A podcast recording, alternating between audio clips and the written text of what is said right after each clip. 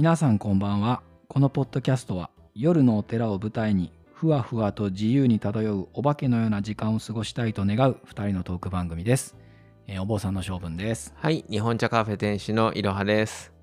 と今週も、はい、えーいただいたありがたいちょっとお便りご紹介しつつお答えしていければと思います。はい、はい。えーラジオネームちこママさんからいただきました。ありがとうございます、はい、ありがとうございます。えー映画 RRR 話題になっていましたね、え私も映画はちょくちょく見ますがこれは見逃してしまいました。残念、えー今時の映画はスポンサーの大きさ次第で上映数が左右されるので自分の好きな映画は自力で探すかインスタかフェイスブックに飛んでくる映画を見に行きますよ、え必ず行くのが松竹の松竹の、えー月一歌舞伎。1ヶ月に1作品歌舞伎の舞台を映画用に解説をつけて上映するので歌舞伎上映数の少ない愛知県ではこれはありがたいですよ。え音響も抜群。えみその座に着物姿で来ているご婦人方も玉三郎さんの映画の日は着物姿で映画館に見に来ているから華やかな客席になります。えー、といただきました。えー、おーチコママさんありがとうございます。はい、ありがとうございます。えー、知らなかった。も松全然ね、その松竹のや知らなかったですね。月一歌舞伎っていうのは要は、あのうん歌舞伎じゃなくて映画になってるってことですか、多分歌舞伎のものをちゃんとか録カメラでも撮ってて編集してでじゃないのかな映像にしてるってこと？じゃないですかね。知らなかったなんかちょこっとだけあのそれをあお便りを読んでうん。愛知県で23個この辺だと三好の映画館で上映とかあとえー確かね名今ちょっ古と僕今調べましたよ、はあはあネットで映画館が歌舞伎座になる毎月映画館でバラエティ豊かなシネマ歌舞伎を上映しますって書いてありますね、うんうんうん上映劇場が結構いっぱいあるが愛知県は2つ。あ3つ。えっ、とミッドランドシネマと、うん。えー名古屋空港の、はいはい。えーミッドランドシネマと、えーこれムービックスっていうんですかね。三好、はい。えーの3つですね。愛知県はね、はいはい。へえ知らなかった。この辺だ全と然。まあ名古屋港かあ名古屋えー名古屋空港か、うん。あの県営名古屋空港ね。そうですね。小牧のね。小牧のね。うんか三好かまあまあ、うん。30分ぐらいで。ミッドランドシネマまで行くか。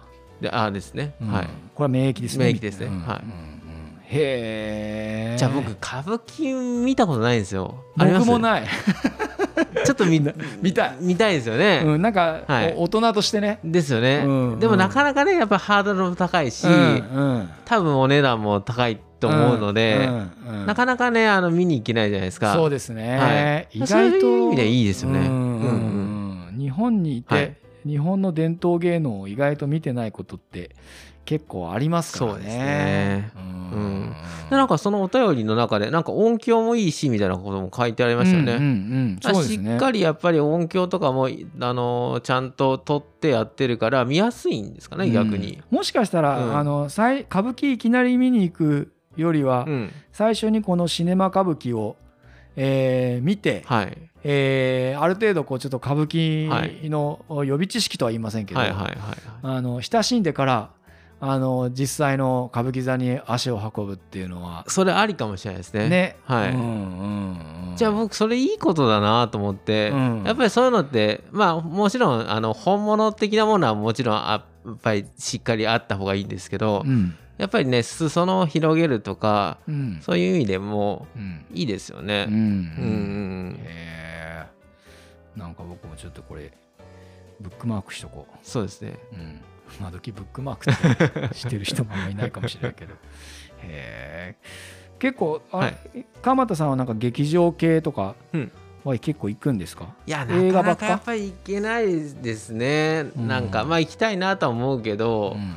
まあ、もっと行ったらいいとは思うんですけどなまああのーそうですね。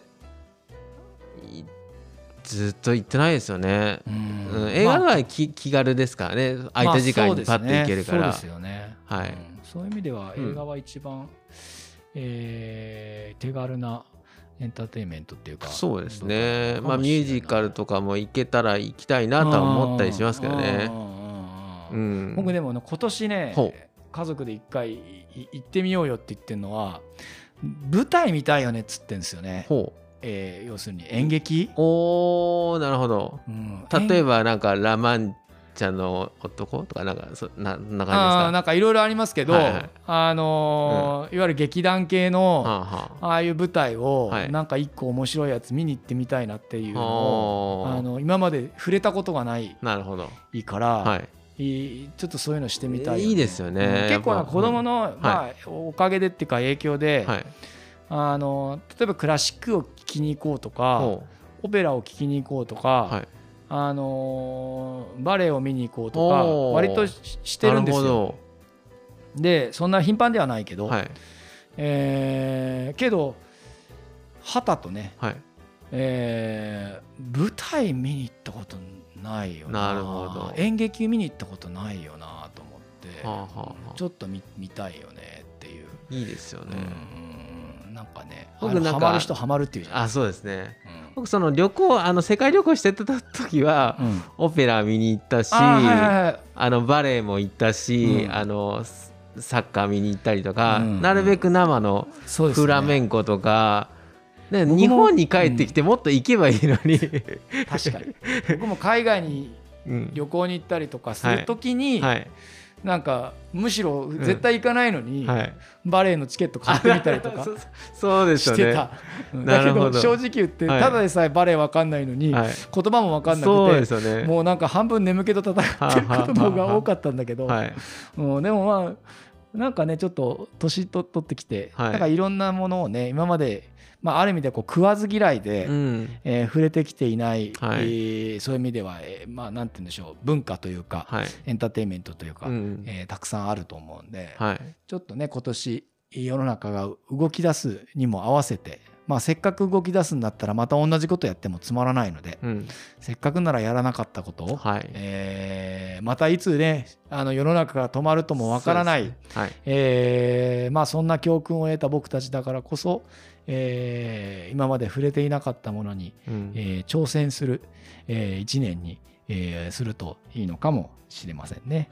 はい、じゃあまあ今年はちょっとまずはい。月一歌舞伎からそうですね。シネマ歌舞伎からはいまずははい。そこから。始めていただきたい。まあちょっとチコママさんにいい情報を、聞きまして、はい、ありがとうございました。